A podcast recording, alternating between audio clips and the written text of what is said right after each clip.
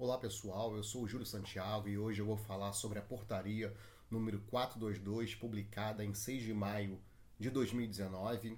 Ela alterou a forma de atuação da Procuradoria da Fazenda Nacional na cobrança dos créditos tributários. Eu já abordei em aulas anteriores a portaria PGFN número 396 de 2016, que criou o regime diferenciado de cobrança de créditos. Se você ainda não não viu, não ouviu essa aula, procura aí no canal ou em nossas redes sociais que você encontra facilmente a aula sobre o tema arquivamento do artigo 40, execução fiscal e a portaria PGFN 396. Essa portaria PGFN estabelecia alguns requisitos para que a Procuradoria da Fazenda Nacional arquivasse a execução fiscal pelo artigo 40 da LEF, da Lei de Execução Fiscal. Você sabe que a execução fiscal é um procedimento especial de cobrança de créditos inscritos em dívida ativa. Em um determinado momento do curso processual, ocorrem situações que paralisam a demanda e que obrigam o arquivamento sem baixa na distribuição, ou seja, não há extinção da execução, mas sim o início do prazo para que a Procuradoria realize diligências administrativas com o objetivo de localizar o devedor e seus bens. Então, pelo artigo 40 da LEF, se o devedor não for localizado nem os seus bens, o processo de execução fiscal ficará suspenso por um ano. Após o decurso desse prazo, se iniciará o prazo de prescrição intercorrente do crédito tributário. Essa é a espécie de prescrição que se dá no curso do processo. O que é diferente da prescrição ordinária, que ocorre quando a fazenda demora para ajuizar a demanda e o crédito tributário acaba prescrito. Nesse tempo de suspensão e arquivamento, a portaria 396 determinava que todos os devedores com processo de execução fiscal em valor abaixo de um milhão de reais, até um milhão de reais, deveriam ser incluídos no regime diferenciado de cobrança de créditos, o chamado RDCC. Lógico que atendido aí alguns pressupostos que eu expliquei naquela aula que eu mencionei sobre a portaria 396. Ao ser incluído nesse regime diferenciado, o devedor seria submetido a algumas medidas administrativas e extrajudiciais, como o procedimento especial de diligenciamento patrimonial e também o protesto extrajudicial de certidão de dívida ativa, né, o protesto de CDA. Não há renúncia fiscal como alguns sustentaram quando veio a portaria. Teve gente que disse que haveria improbidade administrativa e violação da lei de responsabilidade fiscal. Não era nada disso. O que houve foi uma mudança de estratégia da PFN para concentrar esforços na cobrança dos créditos tributários em face de devedores relevantes e com grau de recuperabilidade do crédito. As execuções fiscais são responsáveis por grande parte da taxa de congestionamento do judiciário. Muitas execuções fiscais só servem mesmo para estatística, porque por várias razões a possibilidade de recuperar o crédito tributário é remota, é quase nula. E havia até na ocasião uma estatística que dizia que de cada 100 execução fiscal, 91 não chegavam ao final. Havia também estudos que revelavam que apenas 4% das execuções fiscais eram responsáveis por 81% do valor total ajuizado. Ou seja, 4% das execuções é que concentravam a maior parte dos débitos não quitados. Nesse 4%, então, é que os procuradores deveriam se concentrar judicialmente. As demais execuções fiscais deveriam ser arquivadas e o devedor correspondente ingressar no regime diferenciado a utilização do tempo dos procuradores é ineficiente. Muitas diligências administrativas em processos de execuções fiscais eram inúteis, pois os devedores e bens só existiam no papel. Essa ineficiência estava ajudando o que? Os maus pagadores de tributos que conseguiam postergar o pagamento em virtude da demora na cobrança. Por isso houve uma mudança de estratégia da Procuradoria.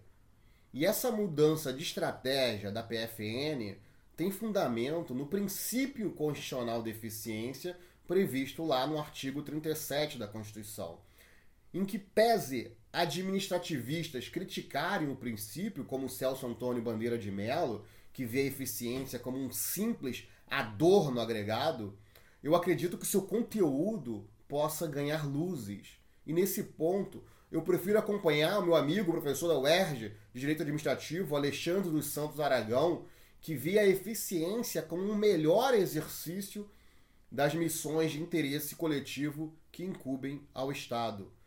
Vou deixar aqui na descrição do vídeo, para quem está vendo pelo YouTube, o link para as obras do Celso, Celso Antônio e do Alexandre Aragão que eu, que eu acabei de mencionar.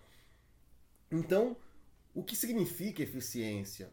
Ela significa que a administração deve obter os melhores resultados com o menor ônus possível para todos na realização de suas finalidades constitucionais. A cobrança do crédito tributário, portanto, deve ser norteada pelo princípio da eficiência. Então, se existem meios que proporcionam melhores resultados com menores ônus para todos os contribuintes, principalmente para aqueles que pagam seu, seus impostos, esse meio deve ser buscado pela administração tributária. E qual a principal mudança na cobrança da portaria 396 de 2016 para a portaria 422 de 2019. Na portaria 396, os critérios para o arquivamento eram objetivos, eles eram mais fáceis de serem observados, tanto que os juízes federais costumavam arquivar os processos de ofício sem que o procurador pedisse. Eu me, me recordo, eu me lembro que quando a portaria 396 entrou em vigor, eu recebi um monte de execução fiscal com decisão de juiz arquivando o processo com base nela. Na ocasião, eu tomava ciência da decisão e iniciava os procedimentos administrativos para diligenciar os bens do devedor, né, os bens dos devedores, desde que, desde é claro que os requisitos estivessem atendidos. Era muita execução fiscal, todas abaixo de um milhão de reais, mas o valor não era o único requisito dessa portaria.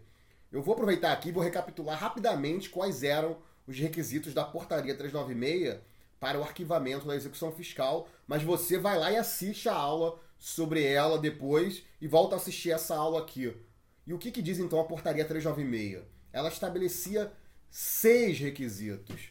Seis requisitos objetivos, né? Primeiro, a execução fiscal com débitos de até um milhão de reais que não tivessem garantia útil. Um segundo requisito era a execução fiscal sem suspensão de exigibilidade do crédito. Um terceiro era a ausência de alguma medida judicial proposta pelo devedor com o objetivo de impedir a cobrança. O quarto era não constar do polo passivo pessoas jurídicas de direito público. O quinto não podia ser execução fiscal de dívida ativa do FGTS. E o último aqui, o sexto, não podia ser execução fiscal com informações de falência ou recuperação judicial. Tudo isso eu já expliquei naquela aula que eu mencionei sobre a portaria 396. A portaria 422, que alterou ela, que alterou a 396, para incluir no RDCC, nesse regime diferenciado de cobrança, os débitos de FGTS, que não são necessariamente débitos tributários, mas por força de lei são cobrados pela Procuradoria. A portaria 396 proibia a inclusão de FGTS no regime diferenciado.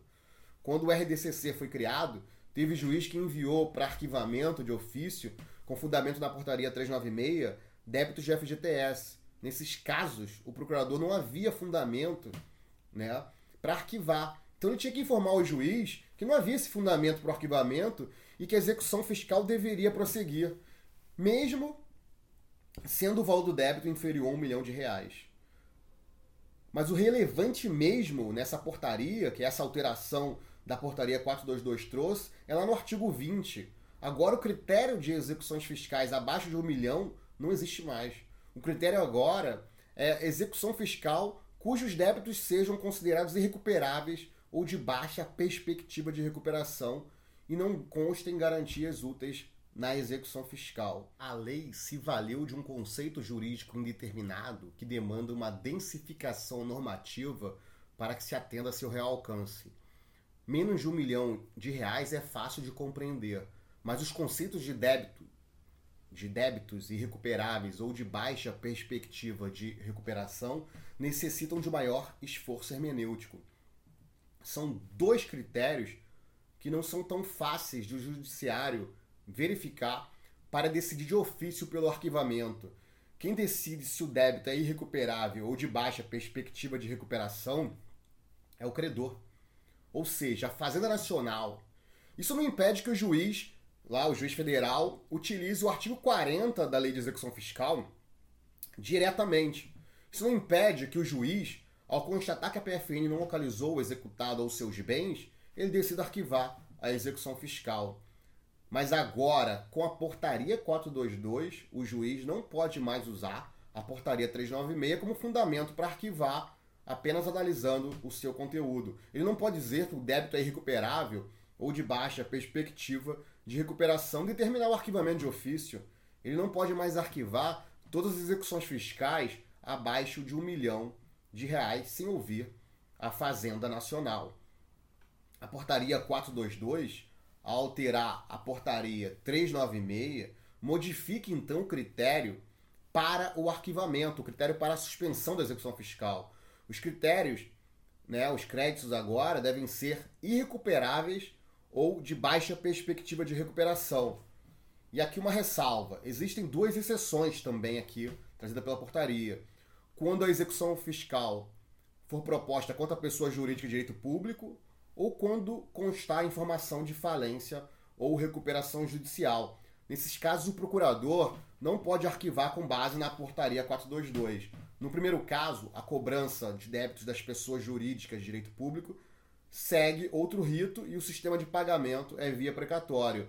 Na segunda hipótese, na falência e recuperação judicial, o devedor não sumiu, na verdade. Seus bens serão eventualmente reunidos no juízo universal das varas empresariais na Justiça Estadual.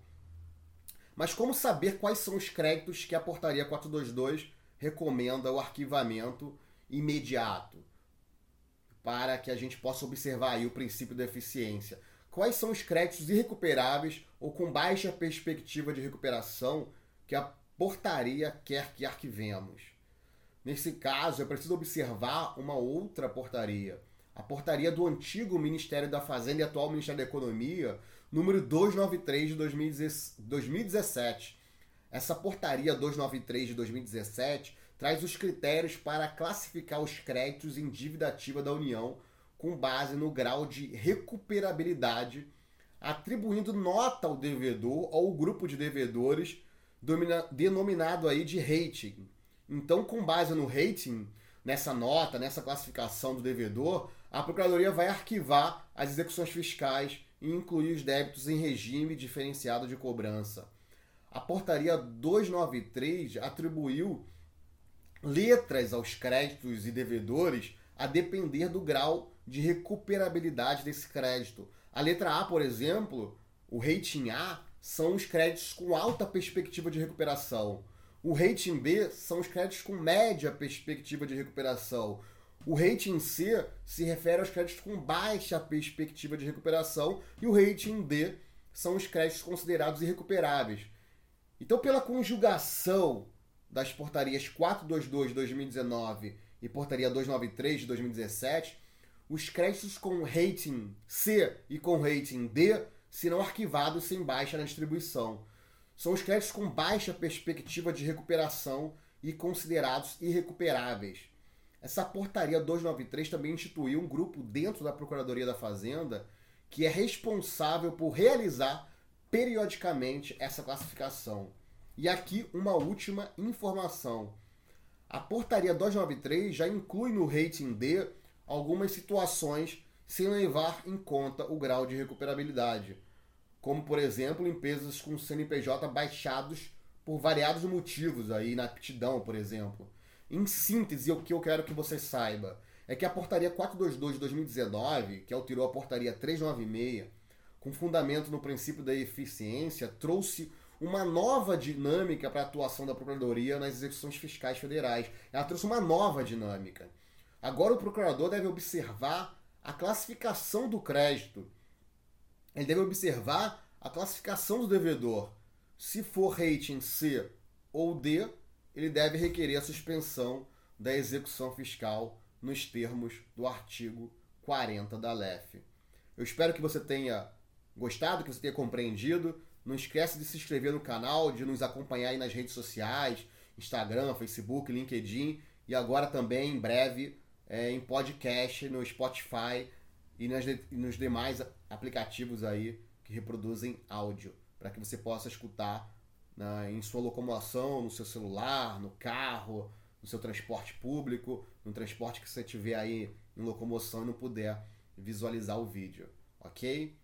Forte abraço e até a próxima.